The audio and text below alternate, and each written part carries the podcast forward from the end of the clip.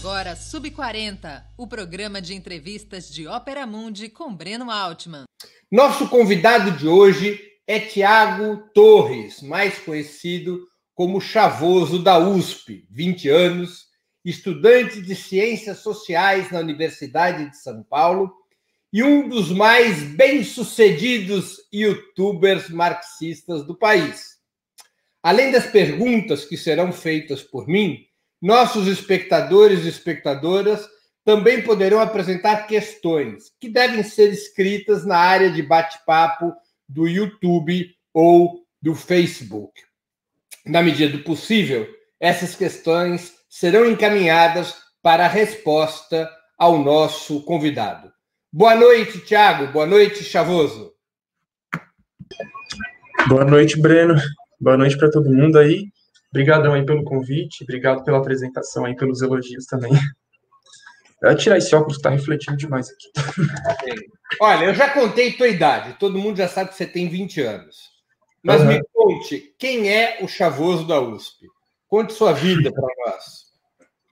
Então, resumidamente, eu nasci e cresci em São Paulo, na, no extremo norte de São Paulo, na Brasilândia.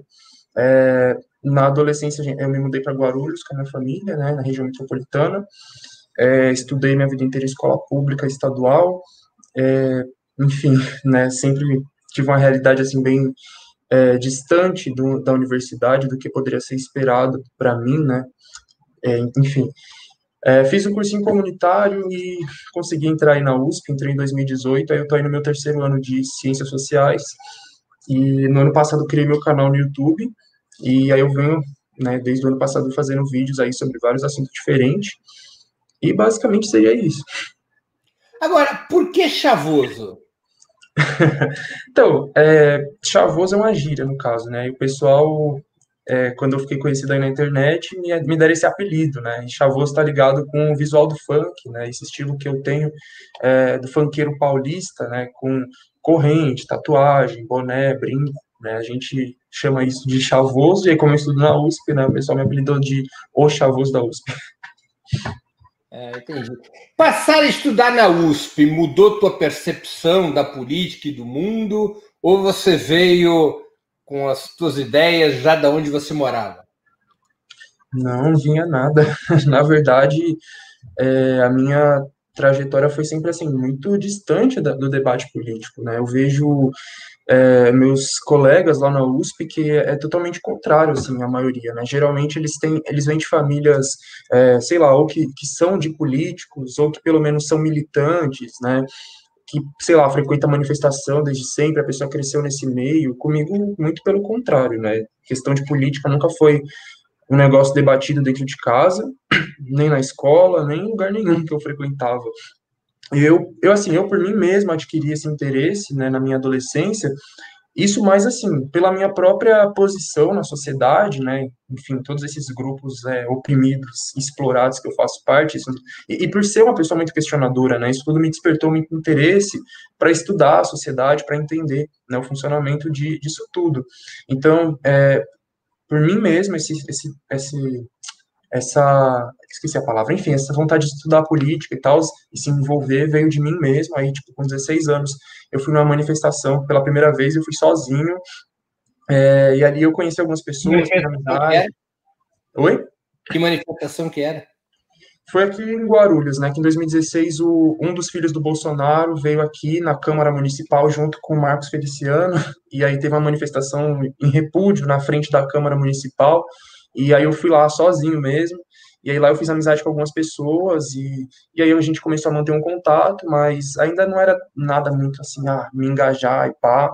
É, a gente fazia algumas rodas de conversa de vez em quando, é, só foi na USP mesmo que eu consegui me engajar de fato, porque tem muito grupo político lá dentro, né, juventudes, etc. É, então comecei a conhecer bastante e tal, é, e é nos eventos que eles fazem, né, tipo mesa, palestra, roda de, de conversa, de debate, e ali isso deu assim uma expansão muito grande na minha consciência, tá ligado? Porque você, é, enfim, foi uma mudança de realidade muito grande, né? O que eu falei. Eu era uma pessoa que tinha muito esse desejo de se envolver com a, com a política, mas eu não tinha espaço para isso. E aí ali dentro eu comecei a ter. Então isso me deu assim um, um boom na minha cabeça. na tua família não, não havia o hábito de conversar sobre política, não havia um interesse por política na tua família? Não.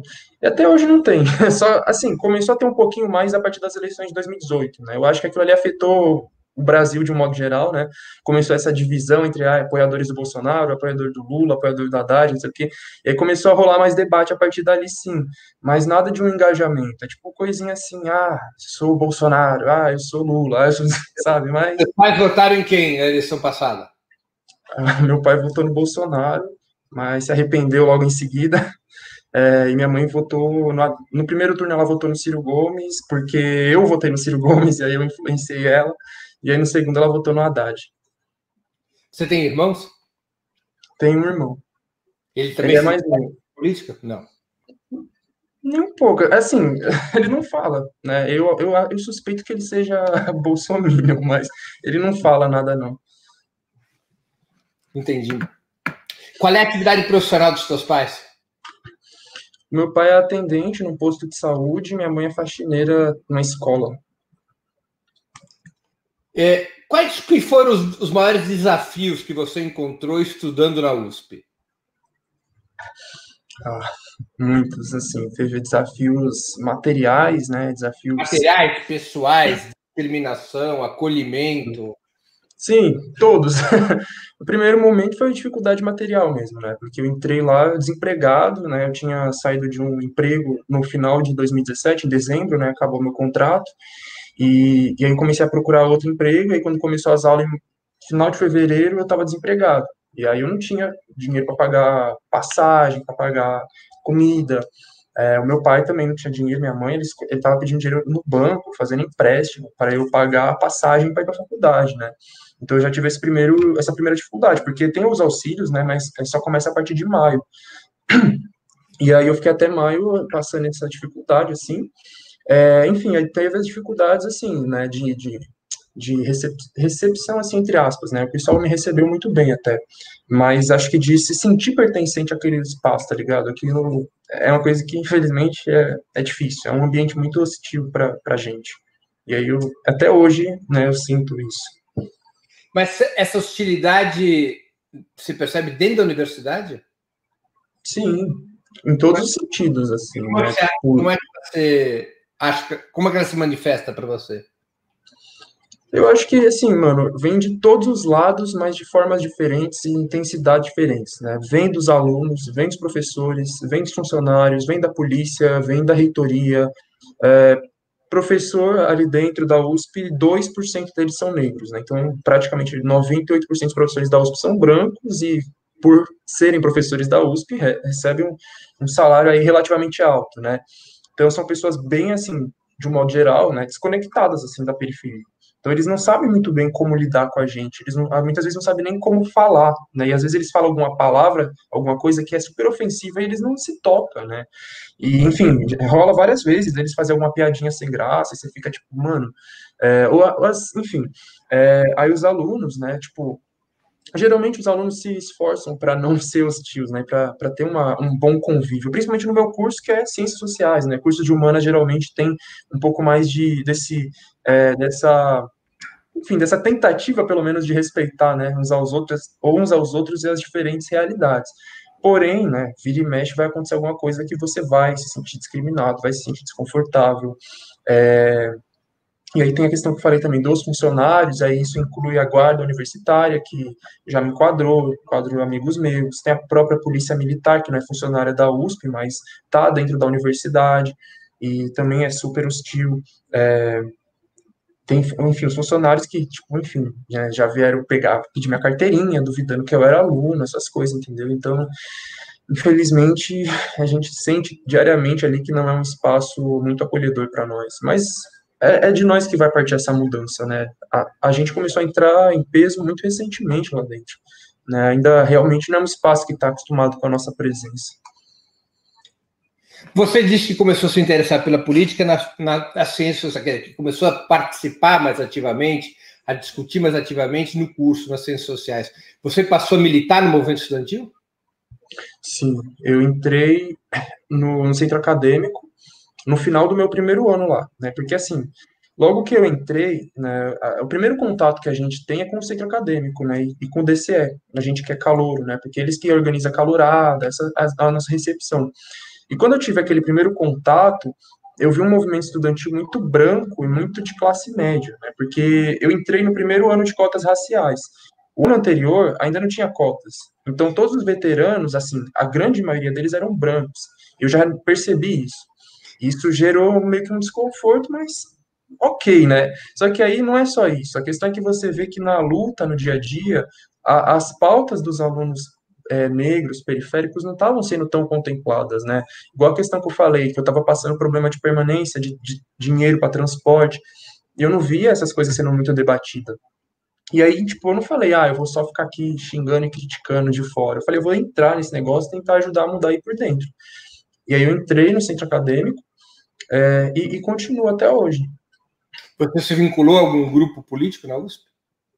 Sim, eu, eu assim, eu já tinha vontade, só que eu sempre, eu sou assim, uma pessoa muito, é, muito, tipo, calma, né, não vamos fazer as coisas é, de forma imediatista, então eu comecei a conhecer todos os grupos, fui conversando, trocando ideia, é, mas aí na hora que chegou a eleição do Bolsonaro, eu, tipo, eu fiquei, foi um, um, assim, um negócio que me acelerou nessa necessidade de me organizar, né, então eu fui ali, é, já estava conhecendo os grupos, aí eu, eu consegui tomar minha decisão, é, a necessidade assim de me organizar foi muito grande naquele momento, eu senti, né, quando ele se elegeu. É, e aí eu me organizei, né, entrei numa, numa organização. É, enfim, é uma organização assim bem pequena, então nem nem dá para tipo mencionar o nome, ninguém vai conhecer. Eu nem eu não estou mais nela atualmente, né? Mas enfim, é, e aí eu entrei nessa organização. É, fiquei nela acho que mais de um ano, quase dois anos, um ano e meio, alguma coisa assim. Né? E foi recentemente que eu saí dela, né, por causa de alguns problemas que teve aí, internos, né, eu saí, mas é isso, continuo na era uma, era uma organização marxista? Sim, sim, marxista. Entendi. E não tem nome a organização? Tem sim, é, é Ação Subversiva o nome. É que eu não estou mais nela, então... Ação Subversiva, Alexandre? É. Entendi. Agora, e como é que você se aproximou do marxismo, da literatura de esquerda? Foi nesse momento na universidade? Nessa organização? Então, é, praticamente foi, né? Porque assim, é, eu, eu, percebo muitas vezes na esquerda, assim, na internet, é, tipo, falando que é comunista muito, né? Tipo, sem muitas vezes ser de fato, né? Ah, eu sou comunista, não sei o quê. É, e aí você começa a perceber algumas incoerências aí. A pessoa fala que ela é comunista e aí ela tá elogiando a dona do Magazine Luiza, ou como foi o meu próprio caso, né? Eu falava que eu era comunista antes de entrar na USP, só que aí eu fui lá e fiz o quê? Votei no Ciro Gomes, por exemplo, né? É, eu tinha um pensamento muito mais próximo desse desenvolvimentismo, do keynesianismo. É, porque eu nunca tinha lido mesmo, assim, nada marxista, né? Era muito, ah, eu sou porque sim, né? Porque, na verdade, mano, o que que acontece, né? Tipo, é, como eu falei antes, né? Eu fui me interessar pelas ciências sociais é, justamente quando eu fui entendendo melhor minha posição na sociedade, tá ligado? Percebendo essa, essa condição de opressão, de exploração. Então, quando eu, eu descobri a existência do, do, marxismo, automaticamente eu falei, eu sou isso aqui, né? Eu nem li nada, só vi, sei lá, na Wikipédia, algum vídeo, eu falei, mano, é isso aqui, eu quero acabar com o capitalismo e pronto. Só que aí eu não estudei, entendeu? No primeiro momento. E aí eu falava, tipo, ah, sei lá, eu acho que a gente vai acabar com o capitalismo por etapas, né? É necessário fazer reformas. E aí foi só quando eu, de fato, né, eu entrei nessa organização que eu comecei a estudar o marxismo mesmo, fazer formação, etc. E aí eu fui entendendo as coisas, falei, caralho, não é, não é assim, né, como eu imaginava. Então, acho que hoje eu consigo falar que eu sou, de fato, um marxista convicto, né, eu sei é, o que eu acredito, não como eu era antes, né, que eu falava que eu era só por afinidade, assim, né, sei lá, um identitarismo de certa forma, né, hoje eu tenho, é claro que eu ainda não vou falar, tipo, ah, eu sei tudo, eu li todas as obras do Marx, do Engels, do Lenin, não, muito pelo contrário, tenho muita coisa para ler ainda, é, mas acho que, a, a, assim, a base que eu tenho já dá para eu falar, eu sou marxista e é isso. Entendi. Agora, e como é que você, dessa militância no movimento estudantil, nessa organização marxista chamada Ação Subversiva, das suas leituras, como é que você sacou a ideia de criar um canal no YouTube para se dedicar a isso? De onde nasceu essa ideia? Então, para falar a verdade, é, a ideia nem foi minha, nem era uma coisa que eu planejava, né? Eu, enfim, a minha vida, assim, era bem comum, de certa forma, até, até o ano passado, né? Abril do ano passado. É, enfim, eu trabalhava, estudava na USP, é, ia para meus rolês, ia para meus bailes, via meus, meus amigos, meus parceiros, né? Continuei morando no meu, no meu bairro, né? Diferente de muitos amigos é, que são que moram em periferias, geralmente eles vão morar lá no, no CRUSP, né, a moradia da USP, pela distância, né. Só que como eu trabalhava aqui em Guarulhos, não, é, não ia compensar eu ir morar lá, porque eu ia ter que fazer esse mesmo trajeto de ir e voltar todo dia, que no caso são duas horas. Então eu continuei morando aqui, né, onde eu moro, é, mas aí é isso, eu faço essa trajetória de duas horas para ir, duas horas para voltar. É, nossa, até esqueci o que eu tava falando. Não, enfim, continuei morando no meu bairro, trabalhando, etc. Aí. Você trabalha com o quê? Oi? Onde você trabalha? No que você trabalha? Não, então, agora eu não tô mais lá. Eu era jovem aprendiz numa empresa aqui em Guarulhos. Uhum. Aí agora eu saí, tô me dedicando só ao canal, porque tá, tá rendendo. Tá bom. É, aí, né, enfim, eu tinha minha vida, assim, né, normal, digamos assim, é, até um dia que eu fui visitar um amigo meu, em São Mateus, na né, zona leste de São Paulo, e era alguém que eu tinha muita consideração, mas que fazia alguns meses que eu não via. E aí quando eu vi ele, é, depois de alguns meses, aquilo foi um choque muito grande para mim, porque ele estava numa condição assim muito triste, muito deplorável, é, materialmente, né? Enfim, condição assim de todo jeito falando, né? E aí eu voltei para casa aquele dia, né, refletindo sobre muita coisa, né, mano? Porque enfim, o moleque é negro, mora em São Mateus, é, e tudo mais, e vários problemas, assim, eu fiquei pensando sobre aquilo, e eu, tipo, estudo na USP, é, eu vivo uma realidade mais ou menos parecida com a dele, mas eu convivo com pessoas de uma realidade totalmente oposta à nossa, e que tiveram uma vida, assim, muito boa, né, tudo ali foi planejado para que elas estivessem na USP, e elas já estão ali com o futuro delas meio trilhados, elas não passam tanta dificuldade. Eu comecei a refletir sobre tudo isso. E aí, quando eu cheguei em casa, eu não, cheguei em casa não. Na, na, no dia seguinte, eu comecei a, a a pensar né, em escrever um texto para desabafar, né, porque eu fiquei com muito sentimento assim dentro de mim em relação a isso. Foi uma experiência assim bem triste, né? E aí eu precisava desabafar de algum jeito. E aí eu resolvi fazer um texto, né, para postar no meu Facebook para os meus amigos ali. Não tenho, enfim, é, no meu Facebook eu tenho muitos amigos ali de, de várias quebradas de São Paulo é, e, e, da USP, no caso, né? Então eu queria mostrar para essas pessoas, assim, algumas coisas, né? Tipo, mano, vamos refletir sobre isso aqui, né? Vamos refletir sobre a desigualdade, etc. Então era um texto de desabafo. É, só que, mano, o texto, tipo, viralizou, né? Foi, assim, bagulho muito surreal. Viralizou em poucos dias, estava com mais de 50 mil curtidas, e a partir dali que minha vida mudou, sabe? Eu comecei a ser chamado para dar muita entrevista, para dar muita palestra, para fazer tipo, um monte de coisa. Foi uma doideira. Minha vida, assim, virou de ponta cabeça. É... E aí muita gente começou a, pedir para eu criar um canal. Né? E ficaram, faz um canal, faz um canal, faz um canal. E, e aí eu falei, ah, eu não vou fazer, né? Porque é mó trabalhoso, né? Muito trabalhoso. E eu ia fazer tudo sozinho, eu não tinha equipamento, eu estava na graduação, trabalhando. Só que aí pediram tanto que eu acabei criando. Né? Então, o texto viralizou em abril, eu só fui criar o canal no final do ano passado. Isso, de 2019. 2019. Tá. 19. Isso em abril, e eu fui criar o canal no final de agosto, comecinho de setembro. E aí, é, enfim, eu criei o canal primeiramente, né, porque o pessoal pediu demais, mas não só por isso, né, porque eu, eu gosto de falar, eu tenho muita coisa assim para falar, né, sobre é, sobre tudo, né, mano, sobre a desigualdade, sobre tudo isso, né? E, e aí é isso, eu passei a ter um público ali querendo me ouvir, então eu falei, ah, vou aproveitar essa visibilidade e vou falar. E aí, como eu sou marxista, né, o meu viés do, do, de tudo que eu falo é o marxismo. Só que, assim, é, nem falo que a minha intenção número um com o meu canal é fazer uma formação marxista para os meus seguidores. Não é isso. Né? A minha intenção é, primeiramente, dialogar com a periferia, né, dialogar com essas, enfim, jovens ou não, é, por saber o que são pessoas, né? Eu, por ser dessa realidade, mano, eu conheço, eu sei, é uma realidade é, de abandono por parte do, do, sistema, do Estado, né? E é onde a gente não tem acesso à educação e não tem acesso nem ao debate político, sabe? É, isso é muito, é muito, enfim, esqueci a palavra, mas enfim, né? É muito negativo isso, né? A gente precisa se engajar na política, a gente precisa ter é, gosto pelo estudo, né? Então, é, o meu canal tem essa intenção, né, de despertar esse interesse pelo estudo em muitas pessoas que eu sei que infelizmente não tem, né, e eu falo isso porque, mano, eu estudei em escola pública estadual, eu sei que é uma sala com 40 pessoas e cinco pessoas estão tá prestando atenção na aula e as outras 35 estão dormindo, conversando, jogando bola dentro da sala, fazendo de tudo, menos estudando. Eu não culpo elas também, né? É todo um sistema que não dá essa essa base, essa vontade de você estudar. Você não vê uma coisa atrativa ali, tá ligado?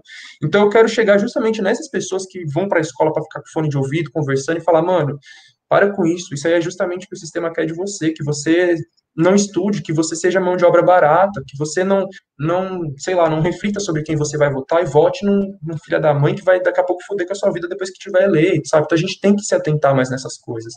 Então eu pego esses assuntos, né, que eu acho que são é, importantes para a periferia, é, seja a questão de genocídio, encarceramento em massa, violência policial, desigualdade de socioeconômica, né? É, então, vou abordar tudo isso, né, como eu falei, com a minha perspectiva marxista, e aí nisso eu vou trazer, por exemplo, a minha própria realidade, né, minhas próprias experiências pessoais, mas eu vou trazer também um embasamento teórico, né, porque, né, sou um cientista social, não vou falar coisa de achismo, eu trago, trago um embasamento, autores que eu li, etc., e trago elementos, assim, da própria vida na periferia para que fique mais atrativo, né. É a questão, eu, eu me inspiro muito em Paulo Freire, né, a questão de você não tratar o seu ouvinte, né, o seu, sei lá, aluno, entre aspas, o seu, a pessoa que você está tentando educar, como alguém totalmente ignorante, que não sabe absolutamente nada, não é isso. Né? E eu acho que é assim, é aí que muitas pessoas pecam, né? Porque muita gente fala para mim, ah, muito bom seu trabalho de levar o conhecimento para a periferia, sabe? Eu não, não me vejo fazendo isso, eu não estou levando o conhecimento, porque parte dessa ideia de que você é o detentor do, detentor do conhecimento, aquelas pessoas não têm conhecimento e você está levando para ela como se você fosse um jesuíta, um missionário. Não é isso. A gente tem conhecimentos. Né? Cada um tem um conhecimento diferente, tem os saberes diferentes, né? Então eu pego esses saberes que, essas pessoas já têm, né? E justamente é, é, aí que vem a vantagem, né? Por também ser da realidade do meu público-alvo, eu sei mais ou menos quais saberes são esses, né? Quais são os gostos, etc. E a partir dali eu vou pautar esses assuntos. Né? Então, se você entrar no meu canal, você vai ver que eu estou falando sobre racionais, estou falando sobre funk, eu estou falando sobre cristianismo, estou falando sobre os programas policiais, sabe? Então, são todos assuntos que estão no dia a dia da periferia, né? Então, você chega, sei lá, num, num, moleque aqui da periferia de São Paulo e você fala ah, o MCX, ah, o, o Racionais, ah, o Facção Central, conheço. Então, vamos falar sobre isso, mas aí eu vou puxar para um outro assunto, entendeu? Relacionado à sociologia, política, etc. Então, é basicamente, é, é esse o trabalho que eu busco fazer no meu canal. Agora, você tem, eu estava vendo alguns dos seus vídeos e ouvindo você é, falar, teu, teu canal tem uma proximidade grande com, com o universo cultural do funk, né? Agora, você uhum. acha que é possível um casamento entre essas ideias de esquerda que você defende. E o funk, que é tão marcado em muitos momentos por letras de ostentação, de elogio ao dinheiro, como é que cruza as duas coisas? É, então, é, a gente tem que entender é, algumas coisas, né, sobre o funk. Né, eu, eu não gosto de. E eu não estou dizendo que você falou isso, né? Eu estou pegando a coisas que pessoas falam, né? Não gosto de nenhuma fala do tipo, ah, o funk é isso, funk é aquilo, porque você está generalizando um estilo musical que é enorme e que tem muitas variações, que tem muitos subgêneros, sabe? O funk paulista é uma coisa, o funk carioca é absolutamente outra, o funk, o brega funk pernambucano é absolutamente outra, e só dentro de São Paulo você já vai encontrar um monte de variação, né? Então, não existe nada assim que a gente possa generalizar para o funk como um todo, a não ser, sei lá, aquela batida típica, né? O tu tchá tchá tu, tu tchá, mas ainda assim varia. Tem um monte de variação aí de coisas que são agregadas aí no som para ficar mais da hora. É, mas, por exemplo, se a gente for falar do elemento da ostentação, a gente está falando de um subgênero ou de alguns subgêneros, né, que usam desse elemento, mas outros não. Né, e, e, outros lugares não, né, sei lá, talvez no Rio de Janeiro isso não seja um elemento tão forte quanto é no funk paulista, por exemplo, né, mas enfim, é, eu acho que o que a gente precisa entender também, né, é uma coisa que eu falei naquele meu vídeo, né, sobre funk. É, eu coloquei no título funk consciente, mas na realidade é o funk paulista, né, porque eu abordei várias vertentes ali. É o funk paulista e as políticas econômicas brasileiras, né. Uma coisa que eu falo ali no começo do vídeo é, é como que o, a produção cultural, né, as produções culturais dos seres humanos são reflexo das suas condições de vida, né, das suas condições materiais, da sua, é, enfim, do jeito que ele vive ali na, naquele grupo social. Então, é, infelizmente, o funk acaba refletindo isso, né? O funk vai reproduzir muita coisa ali é, da realidade do, dos, dos funkeiros que estão cantando aquilo, né? Então, é, eu acho que o funk e o rap têm muita coisa em comum, mas, assim, o que acho que mais diferencia é que o rap geralmente está criticando a realidade social, né? O funk, muitas vezes, ele só está refletindo a realidade, né? Então, ele não está, tipo, geralmente, estou generalizando, né? Criticando aquela realidade, né? Tipo, ele vive uma realidade e reflete ela no que ele está cantando, né? Muitas vezes sem saber o que ele de fato está, quer dizer, sem muitas vezes refletir o que está sendo cantado, né? Então por isso que é muito comum a gente encontrar letras é, que infelizmente faz apologia a estupro, por exemplo, essas coisas, né? Não, claro, não é generalizando, ah, o funk fala muito sobre isso, não, isso é uma minoria, mas é, é uma minoria que existe, a gente não pode ignorar e também não pode naturalizar, né? A gente precisa debater isso internamente, dentro da periferia, dentro do movimento funk, é, mas também, né, por isso que eu falo debater internamente, porque a gente que é dessa realidade, a gente sabe de onde que vem esse pensamento. Porque muitas vezes eu vejo pessoas que são, sei lá, de classe média, classe alta, olha para o funk, olha para os funkeiros e fala, olha que absurdo ele falando sobre isso, o quê? Individualizando, sabe? É absurdo, lógico, mas a gente não pode individualizar como se fosse só culpa daquele indivíduo estar tá falando aquilo. Ele está simplesmente reproduzindo tudo que foi ensinado, né? Mais uma vez, a gente não pode naturalizar mas eu estou dizendo que é, é, reproduzido. E se você não, não proporciona para essa pessoa um espaço onde ela possa debater, refletir, se informar, ela vai continuar reproduzindo. Né? E eu mesmo vim dessa realidade, eu fui ensinado essas mesmas coisas, eu fui ensinado a ver a mulher como objeto sexual, eu fui ensinado a me sentir, a, a ser o machão, alfa, não sei o quê, eu fui ensinado tudo isso. Eu tinha tudo para ser um, um, cara super misógino, babaca, assim, sabe? Mas felizmente não, eu tive acesso a debates, a rodas de conversa, a, a livros, sabe? Eu consegui ir vendo né, a realidade como ela é, enfim, né, eu puxei muito aqui para o lado do machismo, mas é, eu acho que eu, a gente pode encaixar todas essas questões negativas aí no meio, né? É, é claro, sabendo que são coisas diferentes, né? Por exemplo, a questão do, da ostentação. Né? É, é uma realidade assim, bem diferente. Né? A gente, é, a, a, questão da ostentação, é, ela vem do fato de que a gente está numa sociedade capitalista, obviamente, né, onde tem uma ideologia dominante, é, uma não, né, tem ideologias aí, né, da burguesia que são ensinadas para a gente pela televisão, pela, até pela escola, enfim, é ensinado em todo canto, é, muitas vezes até dentro das próprias igrejas, né, então essas ideologias de, de meritocracia, de consumismo, né, de querer ficar rico, é, essas questões, tá ligado? A gente é ensinado isso, né? Então, para o pobre, que é a pessoa que vive na miséria, etc., é, ela quer mudar essa realidade, mas se você, sei lá, é, não teve acesso a um conhecimento, a educação, é, a um debate, é, debate político, você vai achar que o único jeito de você mudar essa realidade é você ficando rico, né? Claro. E aí a gente que é marxista, a gente sabe que não, né? A solução para a pobreza não é todo mundo ficar rico, até porque isso é impossível. Não vai ficar todo mundo rico. A solução é a gente acabar com esse sistema, mano. A gente tem que mudar as estruturas desse sistema, sabe? Então, é, é, enfim, aí que entra essa questão dessa diferença, né? Porque a ideologia capitalista ela vai fomentar o individualismo, né? Então é você, indivíduo, né, se esforçando e trabalhando duro, ficando rico, que os problemas vão acabar. E a gente vai falar, mano, a gente precisa se organizar coletivamente e é, enfim, né, tirar essas pessoas ricas que estão aí no poder, concentrando essa riqueza nas mãos delas e repartir entre a sociedade, entendeu? É, é uma visão diferente. Então, eu acho que é sim possível a gente é, conciliar, né?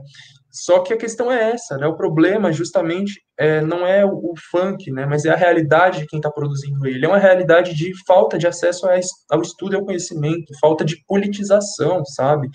É, a gente já não tinha politização antes, né? E aí a gente passou aí por, por governos conciliadores que despolitizaram ainda mais a população. Então, assim, dificultou ainda mais a situação.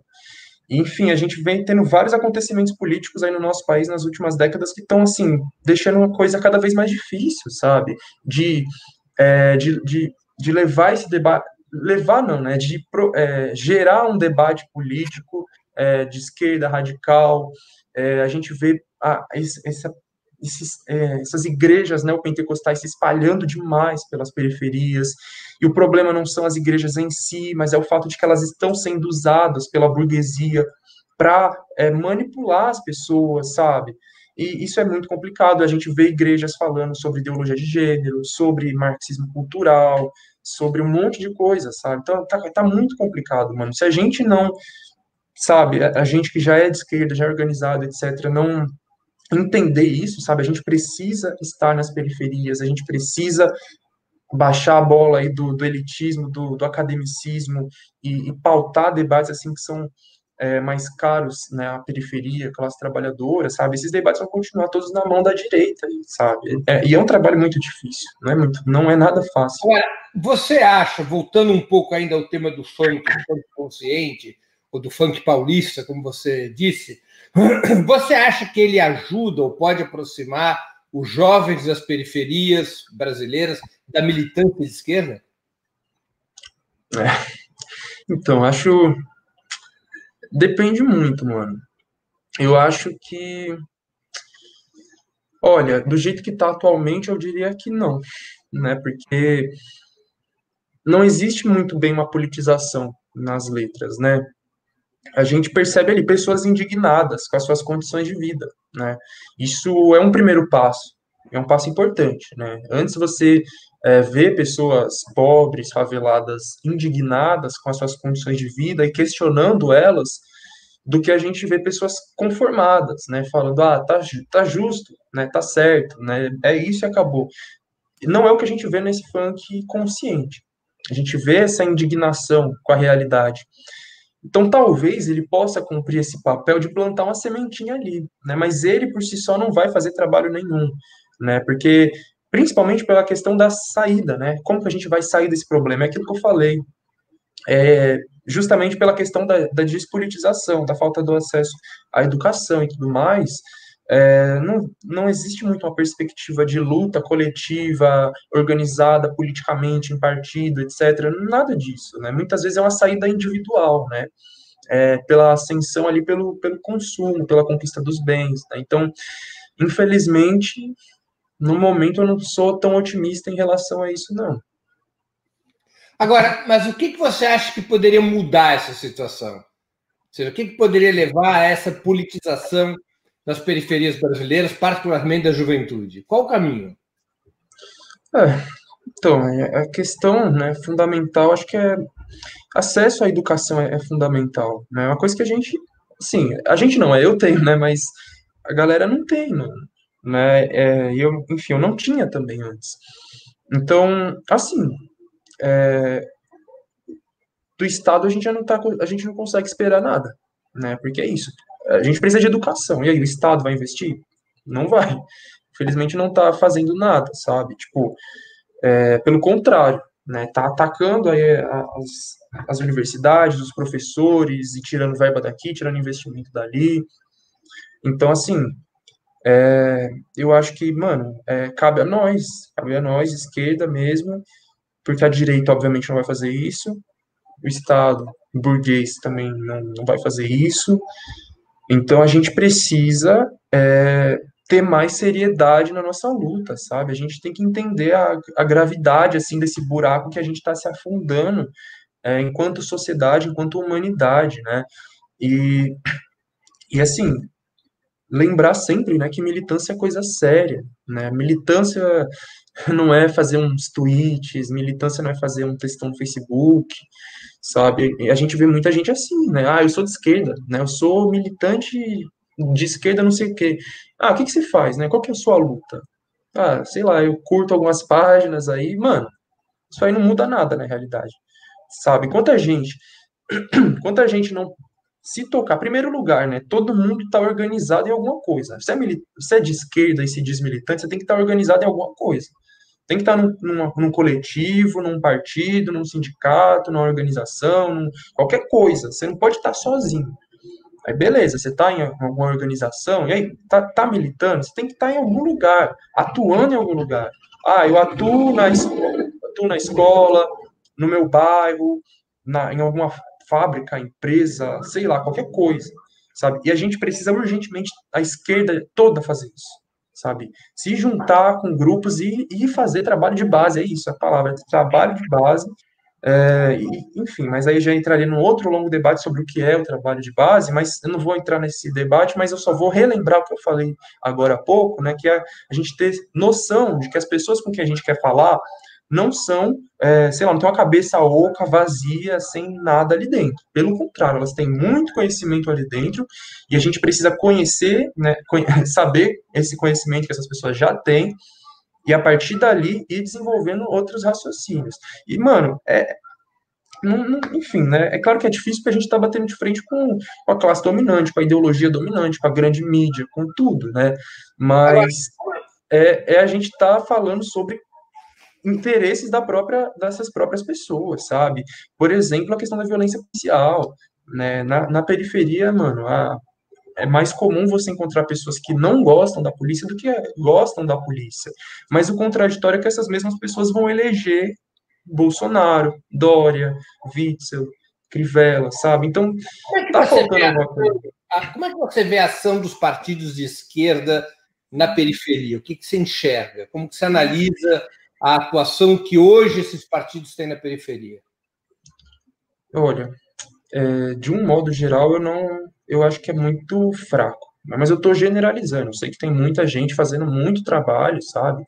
Mas eu estou generalizando porque eu, eu, digo assim: se a gente for pegar os maiores né, partidos de esquerda, maiores sindicatos, é um descolamento muito grande, assim, sabe, da, da realidade da, da, da população pobre, periférica.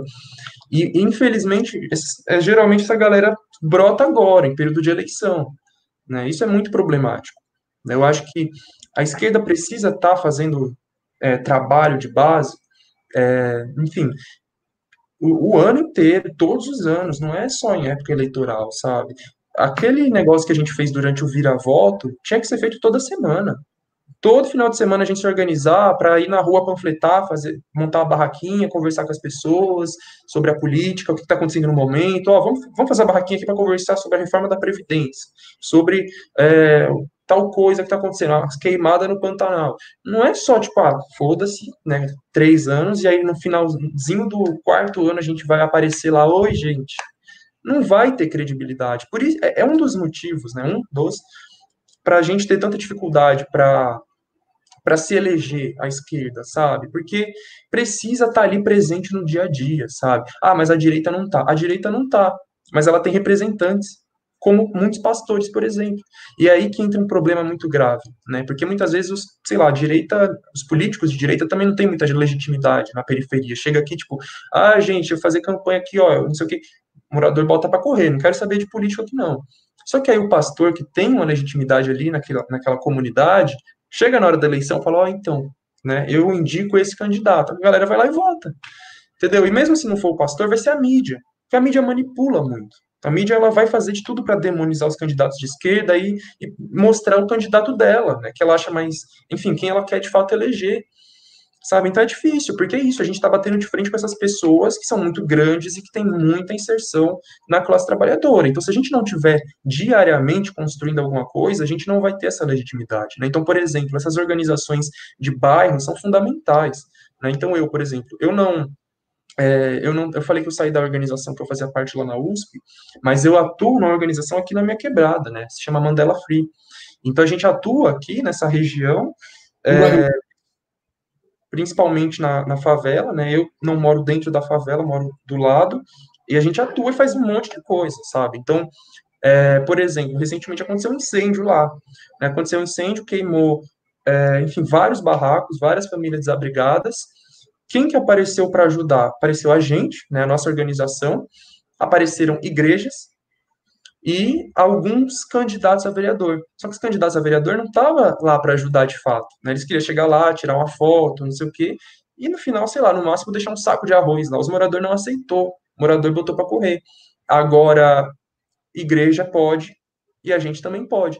E aí você vê lá no dia a dia quem está lá ajudando, a igreja sempre chega lá doando marmita, doando comida, etc.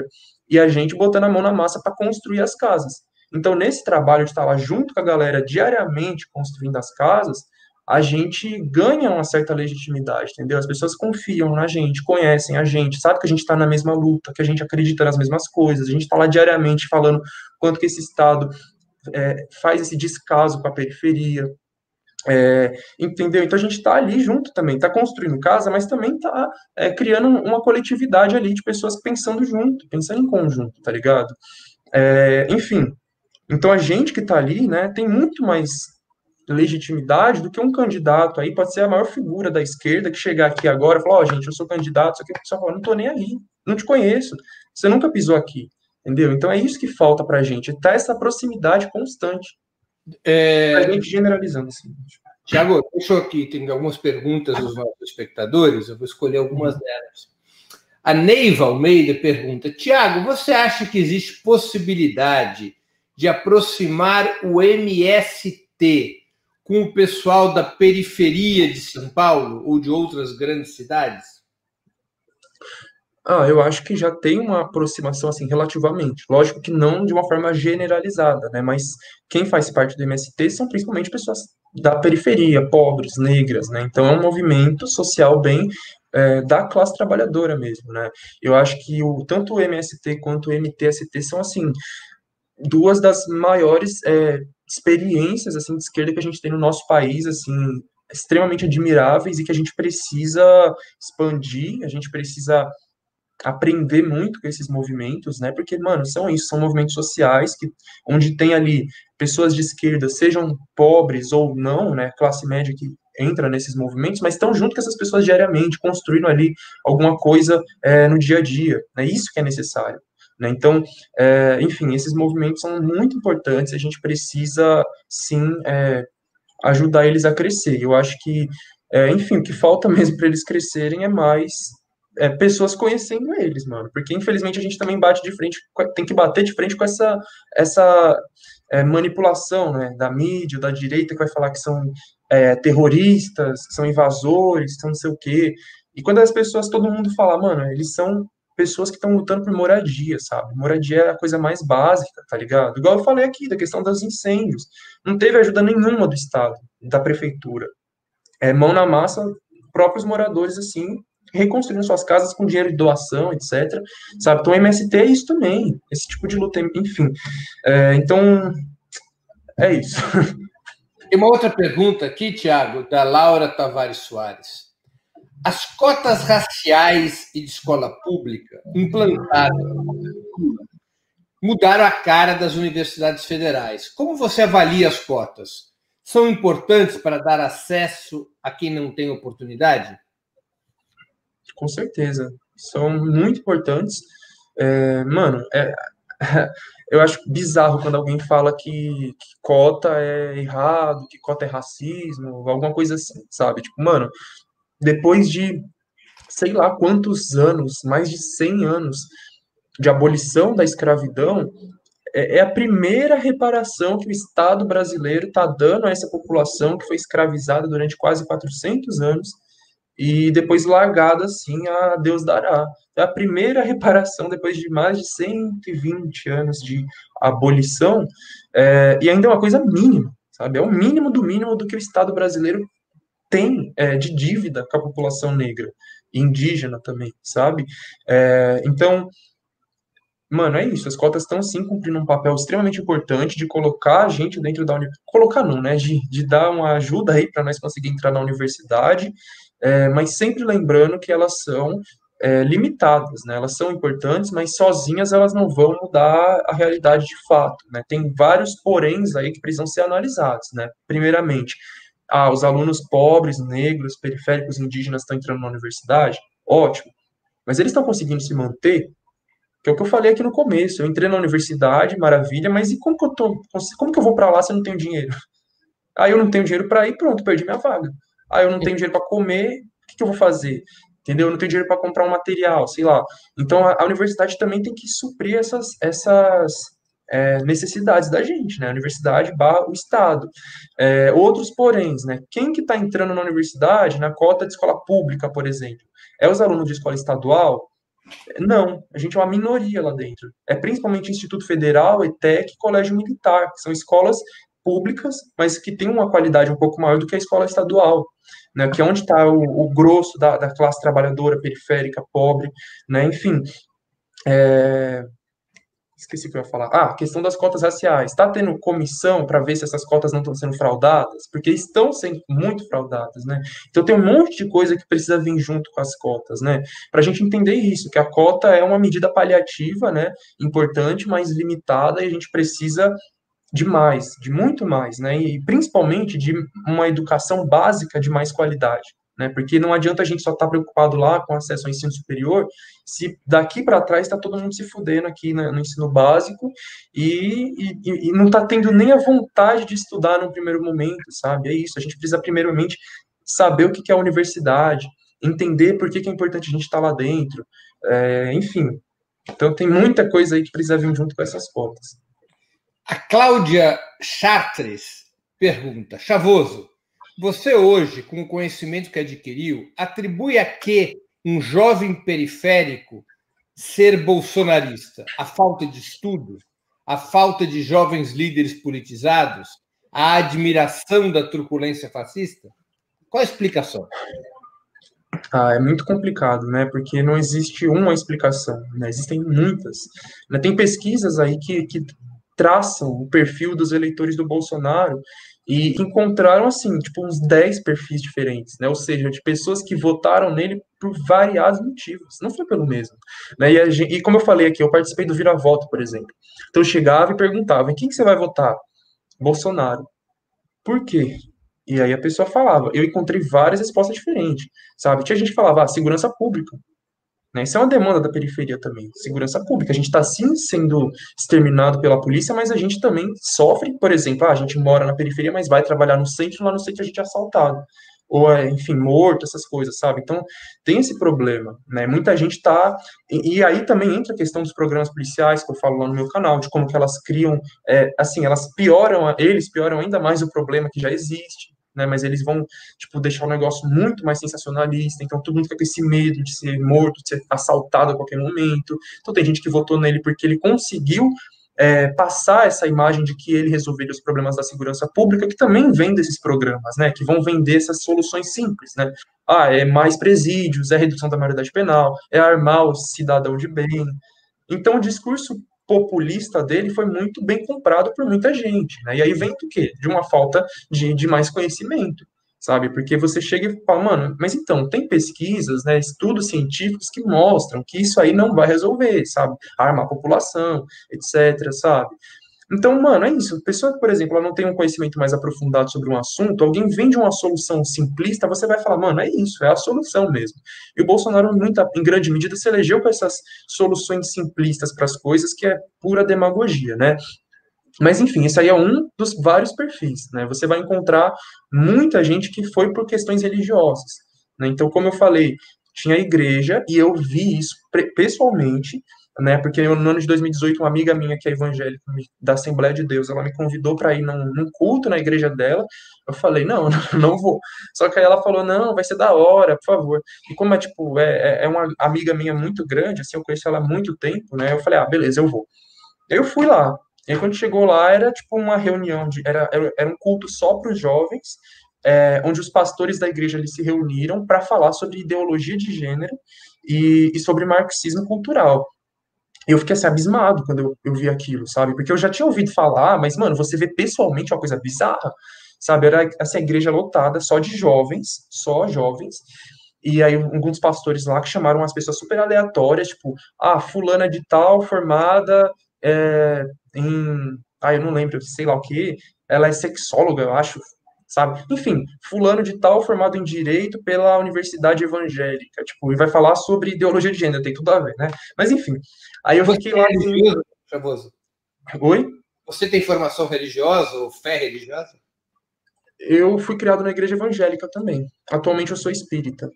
Eu fui, enfim, participei de algumas igrejas aí ao longo da minha infância, é, comecinho da adolescência, mas depois eu saí, me afastei de toda a religião, e depois conheci o espiritismo, é onde eu tô hoje, frequento a Umbanda também. Mas enfim, é, aí eu fui lá na igreja dela, É, e aí o pessoal começou a falar, tipo, mano, é, eu, enfim, eu não lembro exatamente as coisas que foi isso em 2018, né? Mas foi tanta besteira, assim, sabe? E assim, obviamente, eu não tô querendo é, deslegitimar a religiosidade dessas pessoas, sabe? Mas é, até porque eu entendo que todo mundo que tava ali naquela plateia, mano, é diferente de quem tava em cima daquele púlpito pregando, sabe? São, sabe? É bem diferente. Tanto é, enfim, eu vou continuar falando. Aí, é, eles falaram muita coisa, muita besteira, e, tipo, eles não, não mencionaram o nome do Bolsonaro em nenhum momento, mas era, era tudo ali uma construção de uma narrativa para que o Bolsonaro fosse é, visto como uma solução, sabe? Porque, tipo, não falaram do Bolsonaro, mas bateram na esquerda até dizer chega e defendiam todas as propostas dele. E eu fiquei assim abismado. E toda hora que eles falavam, eu falava, eu pegava o microfone e falava, eu quero responder.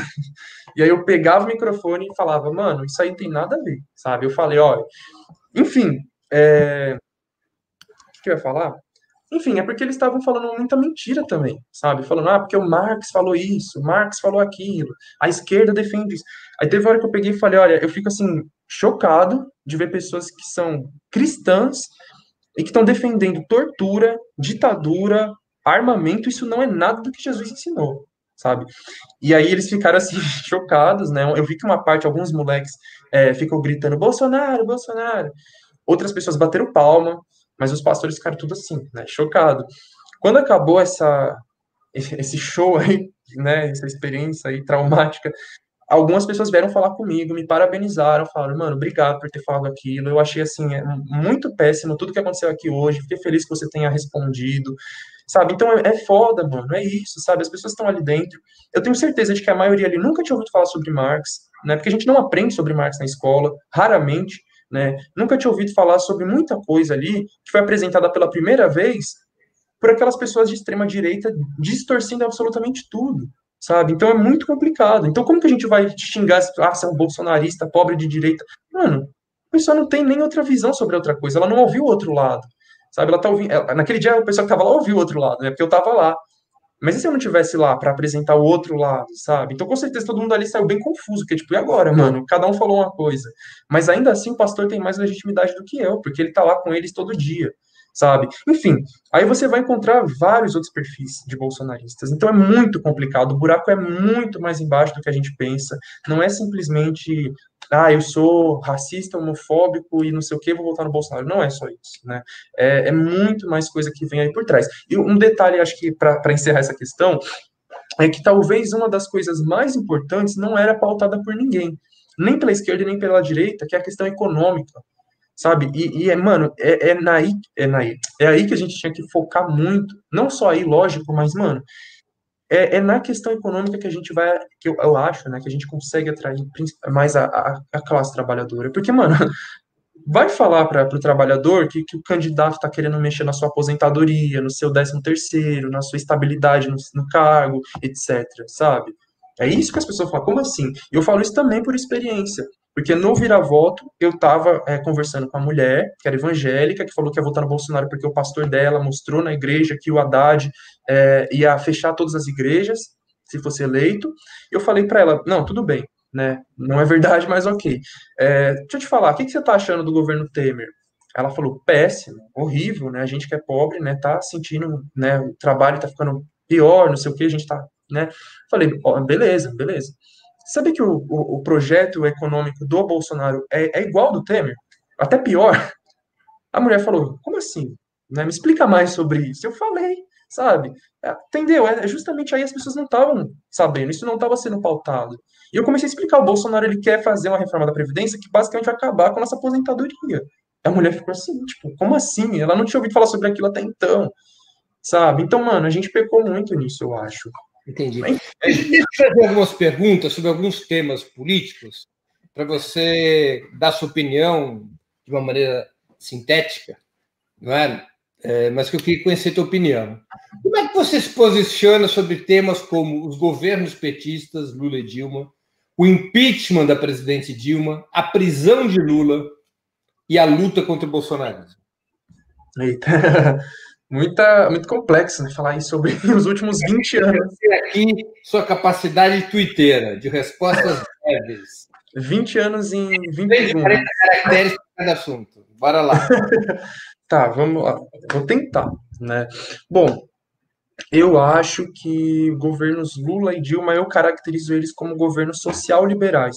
Ou seja, são governos de centro-esquerda que não chegam nem a ser social-democratas, porque não, não fizeram nenhuma reforma mais aprofundada, é, implantaram políticas, assim, relativamente superficiais. E, e, a prova de que, elas foram, de que elas foram superficiais é que elas foram desmontadas muito rápido. Em um, dois anos de governo Temer já estava quase tudo retrocedido. Veio o Bolsonaro e enterrou de vez. Né? Então, se tivesse sido feito reformas ali profundas, dificilmente os governos seguintes teriam conseguido desmantelar. Mas não teve essa preocupação. Mas, apesar de ter sido coisas relativamente superficiais, foram coisas muito importantes. Não tem como negar. Né, cotas foi extremamente importante, Bolsa Família, né, extremamente importante, que na verdade já existia, mas enfim, né, foi aperfeiçoado, expandido, muito importante, né, políticas de crédito, muito importantes, aumento do salário mínimo, é, empregabilidade formal, tudo isso foi muito importante, mudou a vida de milhões de pessoas, isso não tem como negar, né? Porque foi a experiência de esquerda mais próxima que a gente chegou. E a gente tem que mostrar para as pessoas, assim, né? Enfim, né? Não sei se a gente tem que mostrar isso para as pessoas porque o PT está muito descredibilizado, mas para quem ainda acredita no PT, né? Mostrar, mano, se a gente está ali no, no, centrinho da esquerda, a gente conseguiu fazer tudo isso, imagina você vindo mais para a esquerda, sabe? A gente precisa radicalizar mais a esquerda, sabe? Não é nessa centro-esquerda que a gente vai encontrar soluções para os nossos problemas, né? Nessa esquerda conciliadora, com a esquerda, assim, também não vou só atacar pedra no PT, né? Eu tenho certeza de que eles se arrependem de muita coisa que eles fizeram, né? Mas a gente está, infelizmente, aí pagando o preço até hoje, por ter colocado o Temer na vice-presidência, por ter conciliado tanto com o PMDB, com a burguesia, com os banqueiros, etc., por não ter feito determinadas reformas, como na mídia, ou como política, etc., sabe? Então foi muito erro que foi cometido ali, é, que infelizmente a gente está aí pagando o preço. E se a gente achar que voltar para aquele tipo de fazer política vai ser a solução, a gente está muito enganado. Né? Não dá certo aquele tipo de política. A gente tem que radicalizar. Tá, isso sobre os governos Lula e Dilma. Sobre o impeachment da Dilma, foi um golpe, para mim, sem dúvidas. Ali eu defendo, é, enfim, é, por mais que eu tenha essa visão né, sobre o, o PT, para mim não tem dúvida de que ali aconteceu um golpe, mesmo que tenha sido um golpe dado pelo vice-presidente deles, né, que eles colocaram na chapa, é, foi tudo arquitetado ali, seja pelo próprio Temer, seja pela, é, pelo parlamento, pela mídia burguesa, pelo judiciário, é, enfim. É, e sobre a prisão do Lula também, né, para mim não tem dúvida de que ele foi preso só para não poder concorrer às eleições, ele era o primeiro colocado, prenderam ele, as eleições aconteceram, ele foi solto, né? Então é muito nítido. E o Moro virou ministro, sabe? Então foi tudo arquitetado, mano, é bizarro. É, então, enfim, basicamente é, é isso.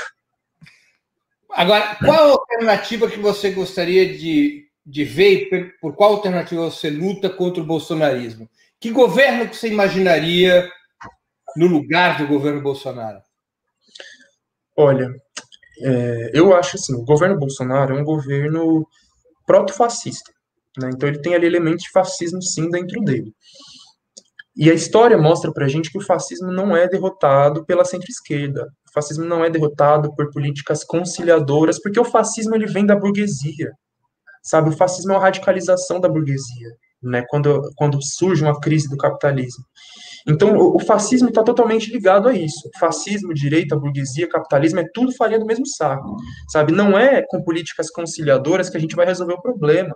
A gente precisa de uma esquerda radical, combativa, que não aceite é, conciliar com essas pessoas, se subordinar a elas de jeito nenhum, e que também não vejam as eleições como o principal. Né? As eleições são um, meio importante, mas o principal é aquilo que eu estava falando, é estar tá na base, é estar tá espalhado pelas periferias diariamente, em todos os espaços, nas organizações de, de bairros, etc., é, dialogando, construindo ali um, uma nova sociedade com a população, sabe?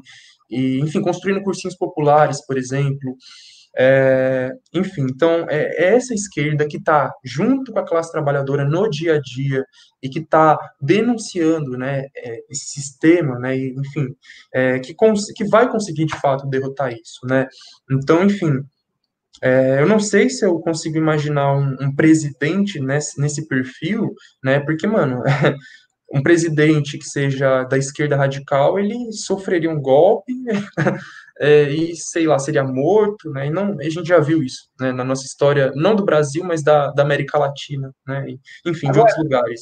Agora, essa esquerda radical que você defende, ela existe? Eu vou completar com uma outra pergunta do Guaraci dos Santos. Você acha que os movimentos de esquerda revolucionária, marxista, estão enfraquecidos ultimamente? Vê a chance de uma reviravolta? Ah, então, eu acho que existem, sim, muitos movimentos de esquerda radical aí, é, mas, e aí, enganchando aí com a segunda pergunta, né, eu acho que a gente está enfraquecido, mas sempre estivemos de certa forma, não, é o que eu quero dizer, né, que a gente nunca foi tão expressivo, sabe, infelizmente, mas eu não, eu acho que talvez a gente esteja começando a mudar aos poucos, né? A virar um pouco esse jogo, mas assim, ainda estamos engatinhando muito, sabe? É, conforme é, a gente vai espalhando a, a, palavra do marxismo aí, seja pela internet, seja na nossa militância no dia a dia, a gente vai atraindo mais pessoas, sabe? Então eu acho que a gente tende sim a, a crescer cada vez mais. É, mas a gente ainda é, é, muito pequeno, sabe? A gente está, como eu falei, a gente ainda está engatinhando aí. Agora, o Chavoso, essa esquerda radical é com o PT, sem o PT ou contra o PT? Olha, é... ah, mano, depende, depende muito, sabe? Eu acho que falar contra o PT não, porque aí seria o antipetismo e antipetismo é um negócio muito da direita, sabe? Eu acho que a, a esquerda radical marxista a gente não busca, é, sei lá, tipo, qual é a palavra? Tipo, negar nada, mas superar, né? Ou seja, não o antipetismo é a negação ao PT, né? E o que a gente busca é uma superação do, do petismo, né? Dessas não petismo em si, mas as políticas conciliadoras que não são características só do PT, mas do PCdoB, PSB, etc. Sabe? Então é, a gente tem que superar isso.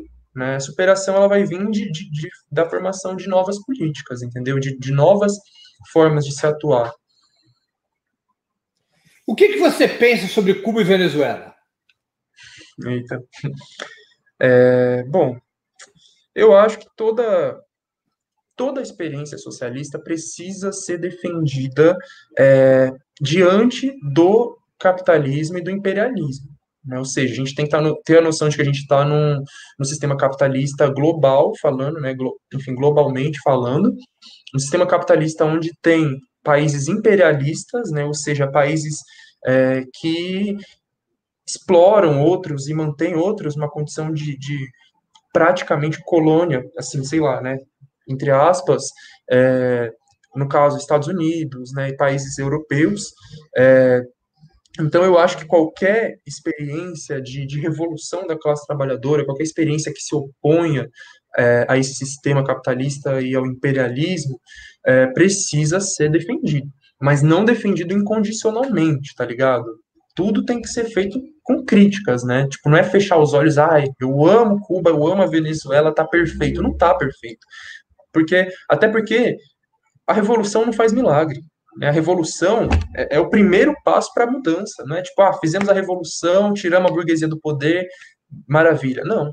Agora que vai começar a, a, a luta de fato né, a mudança social. Então as pessoas falam, ah, porque Cuba tem pobreza, ah, porque a Venezuela tem pobreza. Mano, a gente está falando de países latino-americanos que têm 500 anos de, de, colonização, sabe? Como que um país foi colonizado, escravizado por 500, 400 anos, do nada vai virar uma maravilha, uma superpotência? Isso não vai acontecer. Vai demorar muito para isso acontecer, ainda mais tendo em vista que Cuba é uma ilha, é uma ilha que sofre embargo econômico, tendo em vista que a Venezuela está aí é, sofrendo, enfim, muitas tentativas de golpe e embargos também, sabe? Então ele não vai ser perfeito, né? Então tem coisas a ser defendidas, mas tem muita coisa a ser criticada também. Né? E a principal crítica que vai, a, a, enfim, às experiências de um modo geral é que precisa ter mais participação da classe trabalhadora. Né? Se a gente está falando de socialismo, a gente tem que falar de uma grande participação dos trabalhadores no, na, no processo revolucionário, nas decisões políticas, né, e nisso a gente tem muito a se inspirar no, no Soviets, né, as organizações de trabalhadores é, da União Soviética. É, Tiago, uma pergunta, a última pergunta que eu vou ler dos nossos espectadores, depois eu tenho mais uma última pergunta e a gente vai encaminhar para o final. A gente até já passou da nossa uma hora, mas está uma conversa tão interessante e todos nós estamos aprendendo tanto que ultrapassamos o tempo. O Luiz Alberto Benevides pergunta: Tiago, você já pensa e se expressa não só como professor, mas como um antropólogo formado. Pretende seguir a carreira? Olha, antropólogo não. Na verdade, a antropologia é a ciência social que eu menos gosto. É, eu sou muito mais da sociologia, em primeiro lugar, e da ciência política, em segundo. É, eu vou seguir a carreira de professor, na verdade. Você, assim, eu dou aula em cursinho popular, né? Na verdade, dava, né? Com a pandemia aí eu tive uns problemas, não estou conseguindo manter as aulas, mas é, depois de formado eu vou ser professor de sociologia em escola pública. É, tal, provavelmente vou fazer mestrado, talvez doutorado, aí nas áreas mais da sociologia mesmo. É, é isso. Eu vou ler mais uma pergunta de uma espectadora, que é uma pergunta que eu deixei passar, mas que é interessante, é da Cacau Glória. Tiago, você vê uma indignação com as ideologias políticas em geral na periferia? Olha, eu acho que sim, sabe? Mas isso aí, né, vem Ó, vamos entrar numa outra, na questão aí do PT de novo, né? Que eu falei em um determinado momento aqui, né? Que a gente já tinha uma despolitização na periferia, não na periferia, na população de um modo geral, mas que eu acho que com esses governos conciliadores isso se aprofundou. Como, por exemplo, a partir do momento que foi criada a visão de que, é, sei lá, o nosso problema é partidário, né? Ou seja, né, quando a gente tem um, um, governo aí conciliador que tenta agradar burguesia e classe trabalhadora, é, ao, ao, contrário do que prega o, mar, prega o marxismo, né, de que a gente entende essas classes como antagônicas, ou seja, praticamente inimigas. Né? A classe trabalhadora e a burguesia estão de lados opostos, querendo coisas diferentes. Né? O PT tentou conciliar, não, vamos todos dar as mãos, não sei o quê. Né? Então, o problema não é classe trabalhadora versus burguesia, o problema é PT versus PSDB, sabe? Por exemplo, né, você não é classe trabalhadora, você é um consumidor, você, sei lá, um cidadão. Então, isso tudo é muito despolitizante, sabe? A gente tem que é, fazer esse trabalho de base para as pessoas se entenderem como classe trabalhadora, para elas entenderem que a burguesia explora nós, é, para é, a gente perceber que o problema é essa luta de classes, tá ligado? Não é só questão partidária, sabe? Porque, no fundo, muitos partidos aí são a mesma porcaria, né?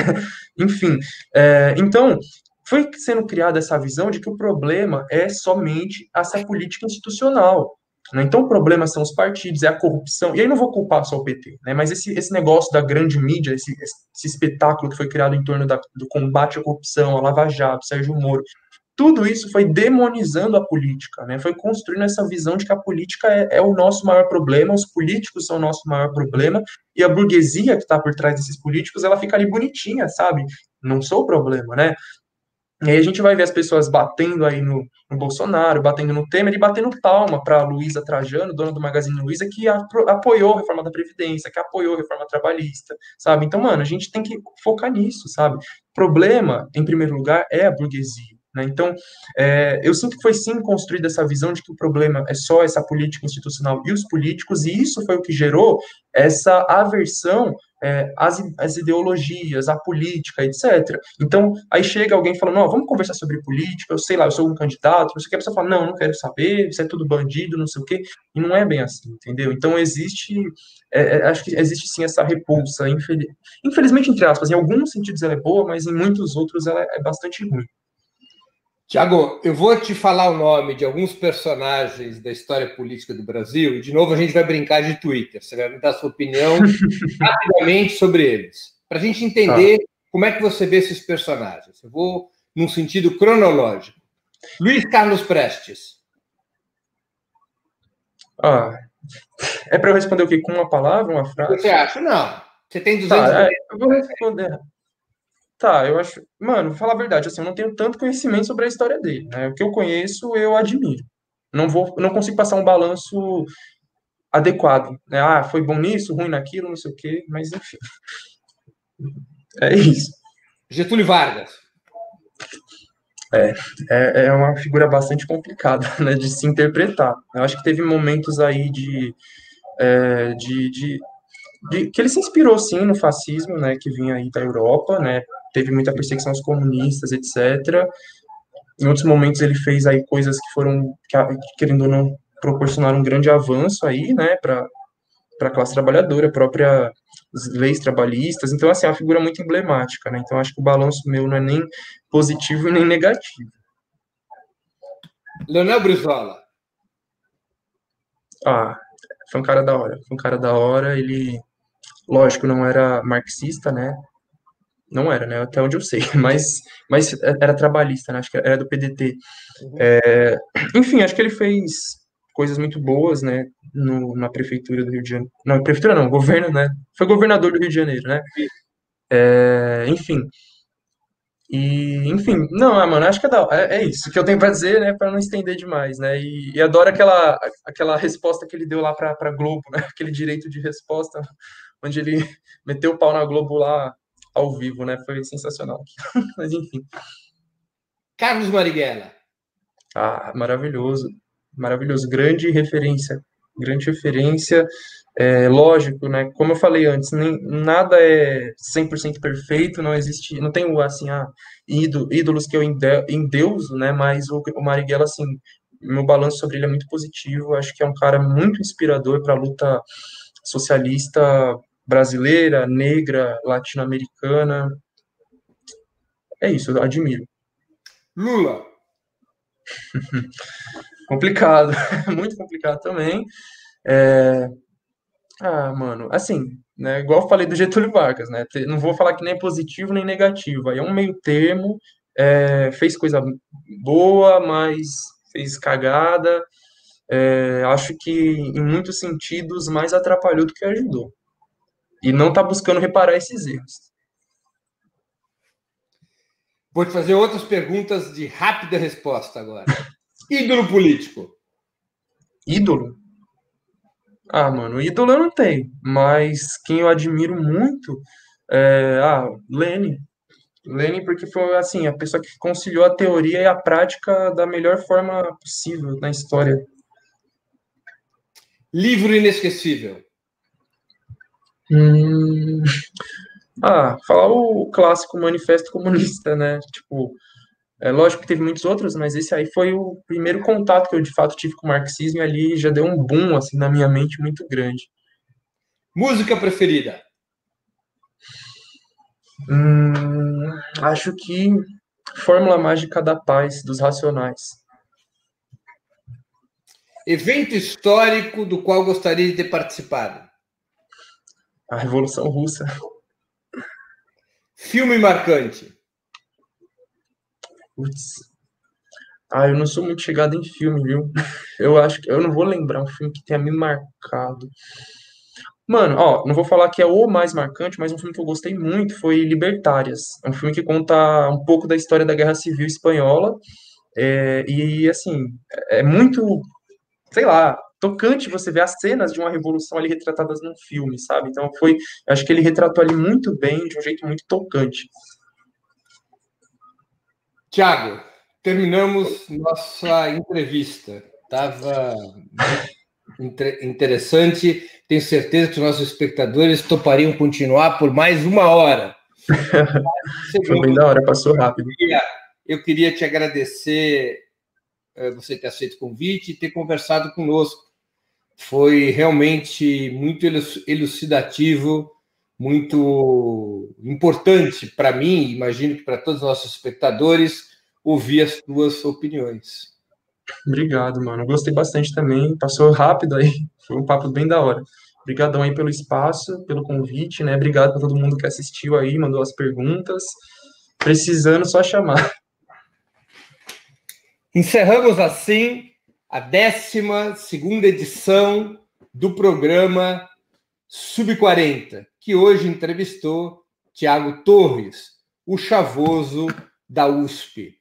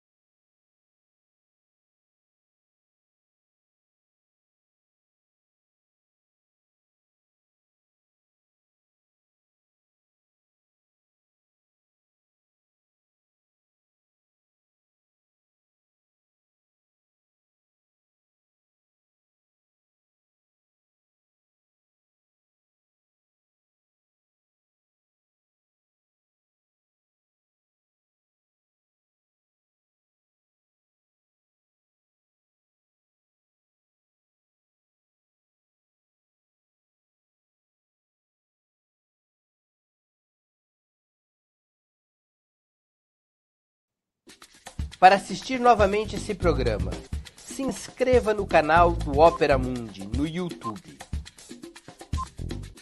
Curta e compartilhe nossos vídeos. Deixe seus comentários. O jornalismo de Ópera Mundi é mantido com o seu apoio. Faça uma assinatura solidária em www.operamundi.com.br. Com um pequeno valor mensal, você nos ajuda no desenvolvimento de um jornalismo independente e de qualidade. Obrigado pela audiência e até a próxima.